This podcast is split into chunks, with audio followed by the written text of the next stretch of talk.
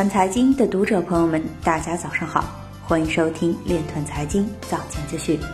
今天是二零一九年九月二十日，星期五，农历亥年八月二十二。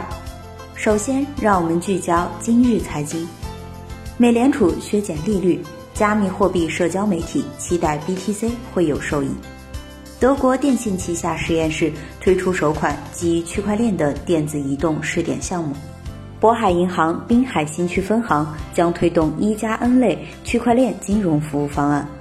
货币全球站发布法币交易区法币交易基本原则，已采取措施应对加密货币等领域的金融技术挑战。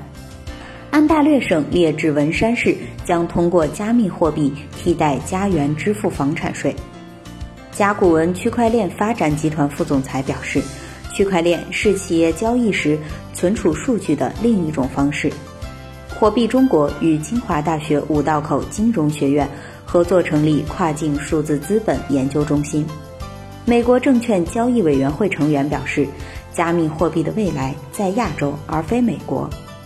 上海市公证协会会长杨昌林表示，正在谋划与相关区块链开发商合作，建设区块链司法存证。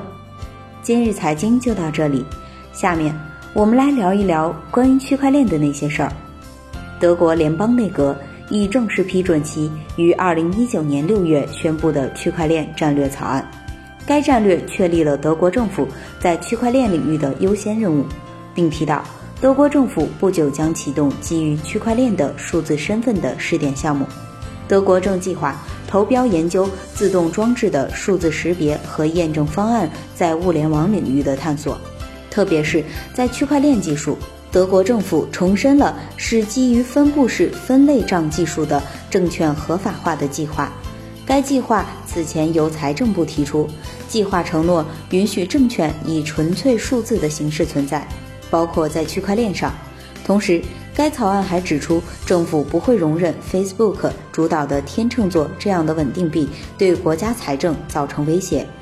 以上就是今天链团财经早间资讯的全部内容，感谢您的关注与支持，祝您生活愉快，我们明天再见。